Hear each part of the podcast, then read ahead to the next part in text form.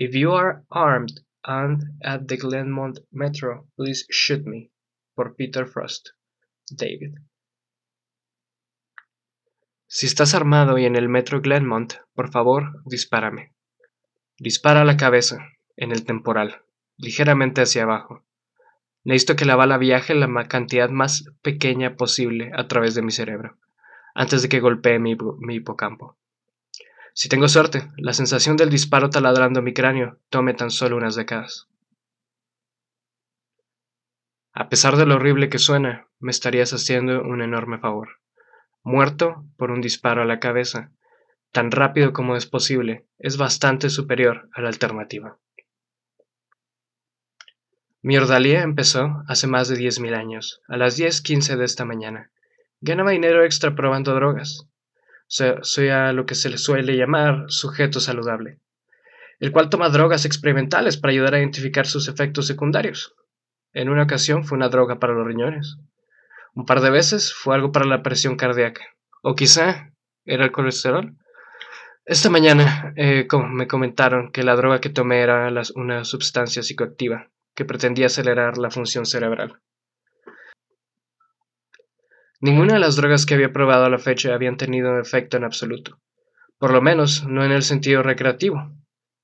En otras palabras, ninguna de las drogas que he probado me había, ha dado algún tipo de depresión asesina, relajarme o nada. Quizás siempre había terminado en el grupo de los placeos, pero nada de lo que había probado me había afectado en absoluto. Hoy la droga fue diferente. La porquería funcionó. Me dieron una píldora a las 10:15 y me indicaron que me relajara en la sala de espera hasta que me llamaran de vuelta para hacer unas pruebas. No más de 30 minutos, dijo el asistente antes de cerrar la puerta. Me aventé al sillón de la sala de espera. Empecé a leer algunos artículos de la famosa revista Psychology Today, que estaba en la mesita del café. No me habían llamado, cuando terminé prácticamente toda la revista. Levanté un periódico, lo leí de principio a fin. Me levanté y tomé una segunda revista. La revista era Científico Americano. ¿Por qué estaban tomando tanto maldito tiempo? Abrumado, me di la vuelta para ver el reloj de la pared. Tan solo eran las 10 con 23 de la mañana. Leí las dos revistas y el periódico en tan solo 8 minutos. Recuerdo haber pensado en ese momento que iba a ser uno de esos días largos. Estaba en lo correcto. La sala de espera tenía un pequeño librero, con algunos libros viejos, de pasta dura. Cuando me levanté para caminar al librero sentí que mis piernas apenas funcionaban. No es como si se sintieran débiles, se sentían algo lentas. Me tomó un minuto tomar los dos pasos que llevaban al librero. Me puse a escanear los libros viejos de la estantería. Levanté un ejemplar de Moby Dick. Mis brazos tenían el mismo problema que mis piernas. Solo poner un pie enfrente de mí tomó un largo tiempo. De hecho, me aburrí simplemente de esperar a que mi mano llegara a tocar el tomo del libro. Me arrastré de vuelta al sillón y colapsé en él. Algo así como una cámara lenta, que me recordó mucho a cómo los astronautas se veían saltando en la luna. Abrí el libro eh, lentamente y empecé a leer. Eh, empezaba con el capítulo Llámame Ismael. Y llegué hasta el punto en el libro en donde Ahab arrojaba su pipa al mar, eh, que sería algo así como el capítulo 30. Todo esto antes de que me llamaran de vuelta. ¡Hey! ¿Cómo te sientes, vaquero? preguntó el asistente. Me siento lento, respondí. Ah, de hecho, es completamente lo, contrario. Eh, todo se siente lento porque eres muy rápido. Pero mis piernas, mis brazos, se mueven como si estuviera en cámara lenta. Ah, tu cuerpo puede parecer que se mueve lento porque tu cerebro va muy rápido, pero realmente estás corriendo unas 20 veces más rápido de lo normal, diría yo. Estás pensando y percibiendo la realidad a un paso acelerado. Mm, pero tu cuerpo, eh, tu cuerpo sigue limitado por las leyes de la, ya sabes, biomecánica y francamente te estás moviendo mucho más rápido que una persona normal, dijo mientras eh, fingía correr con su cuerpo. Pero tu cerebro, vaya, eh, está corriendo mucho más rápido ahora, que aunque intentaras correr, se, vería muy lento para ti, por tu percepción. Pensé en toda mi odisea de la sala de espera, completamente en slow motion. Incluso mis músculos se sentían más lentos. Mi cuerpo podría reaccionar a la gravedad de la misma manera, pero en la sala de espera me sentía como en cámara lenta. Músculos lentos no podían explicar por qué la gravedad parecía más débil. Mi cerebro iba a Warp 10. Por eso pude leer un periódico, dos revistas y los primeros 30 capítulos de Moby Dick en 15 minutos. Hicieron una serie de pruebas en mí. Las pruebas físicas fueron divertidas. Me hicieron balancear tres pelotas, luego cuatro, luego seis. No tenía ningún problema manteniendo seis pelotas en el aire, porque para mí parecían ir tan lento. Pero estaba aburrido muy pinche aburrido. Y francamente, esperar a que cada pelota se moviera a través de su arco para poder atraparla y aventarla de nuevo era aburrido. Aventaron, aventaron Cheerios en el aire y los atrapé con palillos chinos. Me aventaron un puño de monedas y conté la cantidad antes de que llegara al suelo. Las pruebas cognitivas eh, fueron menos divertidas, eh, pero me iluminaron. Eh, terminar una búsqueda de 50 palabras, palabra por palabra, 3 segundos. Resolver un intrincado laberinto dibujado sobre un póster en la pared, 2 segundos. Ver una presentación a 10 imágenes por segundo y responder preguntas detalladas que había visto, 95% acertadas. Me dijeron que había alcanzado un 250 en la escala de Knopf Aparentemente, eso estaba muy por encima del rango de superhumano en cuestión de velocidad mental. Después el asistente me indicó, muy bien, el efecto desaparecerá en unas horas. Eh, posiblemente parezcan días para ti, pero está bien. Eh, usa el resto del, eh, efecto residual para hacer algo de tu trabajo pendiente, adentar en tus correos, mientras aún esté este modo de alta velocidad mental será fabuloso. Me enviaron a casa. El viaje a casa fue horrible. Era solo tres paradas de metro en tiempo normal. Eh, del mundo real quizás sean unos 15 minutos. Pero en este modo de droga aceleradora, hipertiempo, sentí que duré días enteros. Únicamente caminar desde el centro médico al elevador pareció tomarme una hora. Corrí al salir de la oficina con la esperanza de que mis piernas me empujaran más rápido, pero las leyes de la biomecánica me tenían prisionero. A pesar de lo acelerado que se encontraba mi cerebro, no podía hacer nada para que mis piernas fueran más rápido.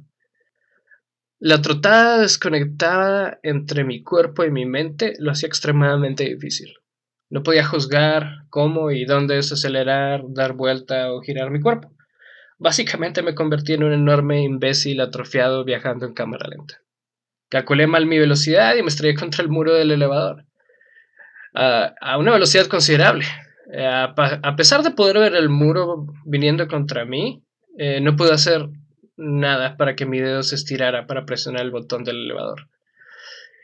Y de hecho lo estrellé contra el muro, fuerte. El dolor fue intenso. Si mi cerebro hubiera estado funcionando a una velocidad normal, quizá el dolor hubiera durado unos segundos o menos, eh, pero con mi estado actual el dolor duró quizá una hora. El viaje en el elevador fue horrible.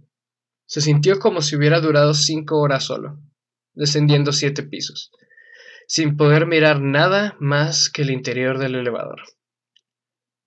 Corrí a la estación del metro, y tengo que admitir, esta parte fue casi divertida. A pesar de que mi cuerpo se movía a lo que yo consideraba velocidad súper, súper lenta, podía escoger cuidadosamente cómo y dónde colocar mis pies, mover mis, eh, mis brazos, rotar mi torso. Me tomó únicamente un par de cuadras acostumbrarme a tener un cerebro que corría dos docenas de veces más rápido que mi cuerpo. Entonces, básicamente corrí, bailé, el resto del transcurso evitando automóviles, el movimiento eh, a centímetros de distancia o en mi cabeza eran minutos enteros. Pasé una hora descendiendo al metro y corriendo a la plataforma. Infinitamente tedioso esperar las horas o seis minutos del tiempo real a que la línea roja del tren llegase. A pesar de que había más cosas que mirar en la plataforma del metro mm, que había dentro del elevador, fue intensamente aburrido. Debería haber robado esa copia de Moby Dick. La línea roja del tren rugía en la estación en cámara lenta. El sonido de los frenos pasó de ser unos pequeños segundos de un sonido chirriante a ser minutos enteros de una tuba tocando en un solo tono. Y no fue solo el sonido del tren, eh, que había bajado tres octavas. Todos los sonidos lo habían hecho. Al punto en que se volvían inaudibles. Las voces se fueron. Dieron vuelta más abajo de lo que la frecuencia de mi oído podía escuchar. Logré de alguna manera escuchar a un bebé gritar en mi vagón. Sus berrinches bajaron tanto su velocidad que sonaba como una canción de una ballena. Sonidos muy filosos, como el claxon de un auto o las trocas golpeando los baches, se volvieron lentos, como callados rugidos, truenos a la distancia. Cuando estaba en las oficinas de investigación, aún podía escuchar los comunicados del equipo de investigadores. Lento, pero los escuchaba. Ahora, ningún tipo de comunicación verbal era posible. Los efectos de la droga se estaban intensificando. Pasé lo que parecieron días en esa maldita línea roja del tren. Días. Escuchando la canción de la ballena, los sonidos de la tuba de los frenos, en donde las frecuencias ordinarias de las voces se apartaron de mi rango de audición. Por otra parte, los olores parecían no ser afectados. Nunca perdí el olfato, el aroma de mi cuerpo, aceites del tren, flatulencias, todo seguía normal. Duraba mucho tiempo, pero seguía normal. Finalmente volví a mi apartamento, corriendo a través de mi puerta abierta. Hasta enfrente del pasillo, a toda velocidad, fue como un lento y relajante paseo bajando un río totalmente calmo. Me sentí aliviado de estar en casa, por lo menos ahí tenía cosas que hacer. Tomé el libro que estaba leyendo, Cien años de soledad, y lo terminé. A pesar de darle vuelta a las páginas tan rápido que desprendí algunas de ellas, parece que la mayor parte del tiempo la pasé dándole vuelta a las hojas, más allá de leyéndolas. Tres minutos habían pasado desde que llegué a la casa. Intenté navegar por internet. Dios, ¿cómo tardan en encender las computadoras en estos días? Navegar era frustrante. Horas en cargar una página, una fracción de segundo en leerla, 100 artículos de mi feed y tan solo me tomó tres minutos más terminar con todos ellos. Regresé a la, pila de libros por leer. Eh, terminé dos de ellos y solo cuatro minutos habían pasado. Decidí intentar dormir por lo que restaba del efecto de la droga. Desafortunadamente, cual sea la parte de mi cerebro responsable de la percepción, ah, la parte que había sido acelerada a hipervelocidad por la droga no era la misma parte que gobernaba dormir. A pesar de haber estado despierto por lo que yo percibía como días, mi cerebro físico aún pensaba que era la 1.25 de la tarde y aún no estaba listo para dormir. Sin embargo, intenté dormir. Caminé a mi habitación, lentos 45 minutos a través de mi apartamento, y me arrojé a la cama, cayendo lentamente en el colchón. Cerré mis ojos y me quedé ahí por horas y horas. Quizá unos 10 minutos en tiempo real, antes de rendirme. Dormir no llegaría a mí. Estaba enfrentándome con la idea de que esto iba a durar días o quizás semanas de estar atrapado en esta prisión de baja velocidad. Así que tomé Ambien. La sensación de la píldora y el trago de agua deslizándose por mi garganta era enfermizo. Un trozo que bloqueaba mi respiración moviéndose como un gusano a través de mi esófago. Terrible. Leí un libro, diez minutos habían pasado. Leí otro libro, dieciocho minutos habían pasado desde que tomé Ambient. Arrojé el libro a través de la habitación frustrado por mi situación. El libro es una lenta pirueta y voló por el aire como una hoja volando en la brisa. Golpeó la pared con un lento retumbido El único sonido que había escuchado en lo que parecían horas. Luego flotó por el piso, como una chancla de goma en una piscina.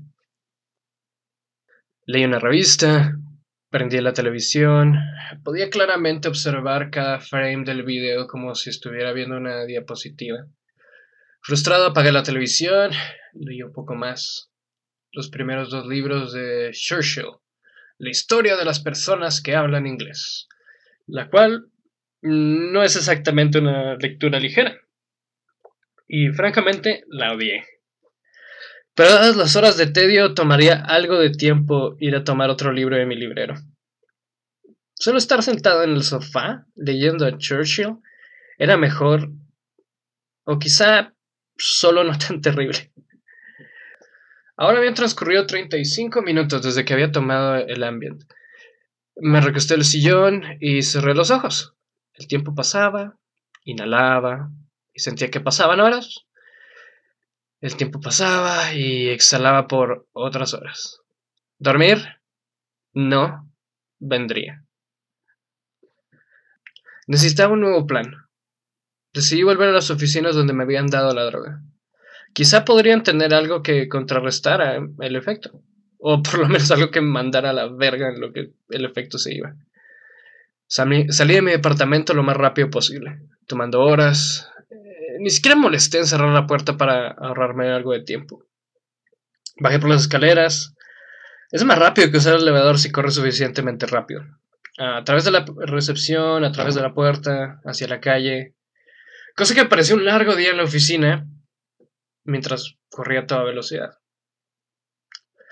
Corrí por la calle, bailando y moviéndome a través de las personas, cosa que para ellos debió parecer como una destreza superhumana a toda velocidad, ah, bajando las primeras escaleras del metro, una hora, las segundas escaleras otra hora,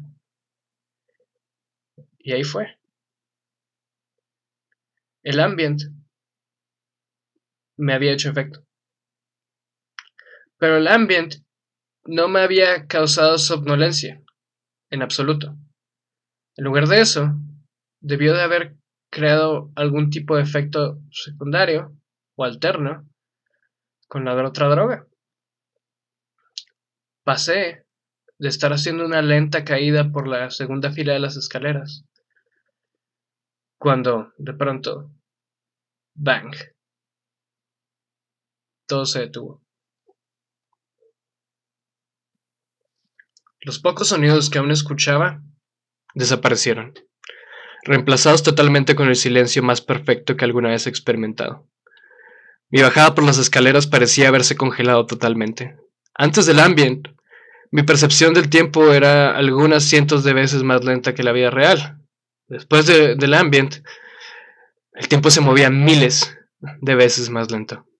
Cada segundo parecía tomar días enteros, Inclusive lograr que mis ojos enfocaran a algún punto era imposiblemente lento, o mirar alrededor de mi campo de visión. A lo largo de la tarde había aprendido a caminar, correr, saltar, cuando mi mente viajaba unas cientos de veces más rápido que mi cuerpo. Pero con cuatro niveles más de velocidad a causa del ambiente, era prácticamente imposible. Caí de las escaleras, a pesar de estar completamente congelado por días en mi cabeza. Controlar mis músculos era imposible. Le ordené a mi pie ir adelante por unas horas, luego atrás por horas.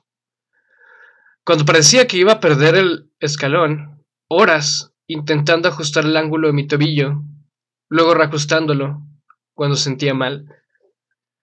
A pesar de mis esfuerzos, me torcí el tobillo en el siguiente paso. El dolor no se había mitigado por la lentitud. Horas del dolor incrementando en mi tobillo torcido. Las señales nerviosas que enviaban dolor al cerebro trabajaban diferente a los nervios en mis oídos. La energía sonora se alargaba a través del tiempo, se diluía hasta que no quedaba absolutamente nada. El dolor.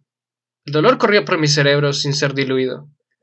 Pero en cambio, mi percepción del tiempo Horas de mi peso presionando contra mi tobillo se convirtieron en horas de dolor incrementando sobre mi propio dolor. Me arrojé enfrente. Mi mente de alta velocidad era completamente incapaz de controlar mi cuerpo de baja velocidad. Me deslicé hacia abajo por días, logrando rotar mi cuerpo lo suficiente para evitar que mi cabeza golpeara primero el suelo. Eventualmente, aterricé sobre mi hombro derecho. Al principio el impacto ni siquiera era perceptible. Luego, mientras seguía cayendo, el dolor seguía incrementándose. Por horas y horas y horas. Mi hombro finalmente cedió, desprendiéndose de mi torso como un interminable tirón. Llegué a detenerme días después, estropeado contra el suelo, mirando el techo, el dolor en mi hombro seguía rugiendo con intensidad de una violenta herida fresca.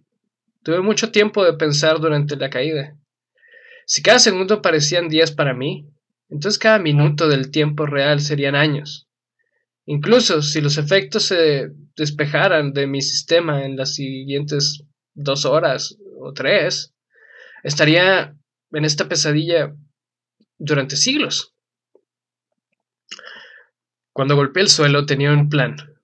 De alguna manera llegaría a la plataforma y me tiraría enfrente del tren. Me di vuelta a mis manos y rodillas. Días de mi hombro dislocado gritando por alivio. Juzgué mal la rotación y volví a mi espalda. Intenté de nuevo, colapsando de cara mientras intentaba averiguar cómo controlar un cuerpo que se movía más lento de lo que el pasto crecía. Semanas de esfuerzo finalmente dieron sus frutos. Me establecí sobre mis manos y rodillas. Si tan solo terminar en cuatro era difícil, figuré que caminar o correr estaba completamente fuera de la ecuación. Así que me arrastré. Me arrastré a través del túnel del metro. Las miradas tontas de la multitud me siguieron por semanas me arrastré por debajo del, torniquete y hasta la escalera eléctrica. La escalera eléctrica derramaba a la multitud de la hora pico en la plataforma a la misma velocidad a la que un glaciar derramaba en el océano. La escalera eléctrica derramaba a la multitud de la hora pico de la misma manera en la que un glaciar se derramaba en el océano. Miré por encima de la multitud en la plataforma durante mi interminable viaje, el señalamiento del estado del tren decía que el tren no llegaría por 20 minutos.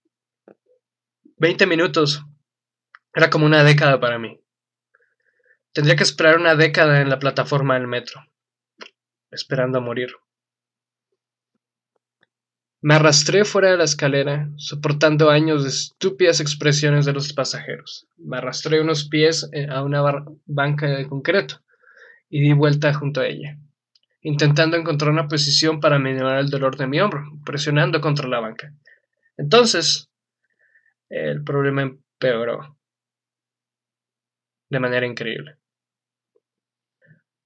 La pausa interminable de las escaleras era solo el inicio de la interacción entre la droga experimental y el ambiente. Me golpeó completamente cuando estaba pegado en la banca. De un parpadeo y años de oscuridad le transcurrieron. El sonido había desaparecido y con mi parpadeo la vista también había desaparecido. Lo único que quedaba era el dolor. Mi mente hiperacelerada estaba completamente desperdiciada. No había tiempo para compensar por la falta de entrada sensorial. Voces me hablaron, me cantaban en lenguajes que nunca existieron. Patrones, caras y colores llegaron y se fueron. Del ojo de mi mente recordé toda mi vida e imaginé vivir otras más. Olvidé el español y me quedé en un profundo desaparecer. Le hablé a Dios, me convertí en Dios, imaginé un nuevo universo y lo traje a la vida con mis pensamientos. Y lo volví a hacer de nuevo.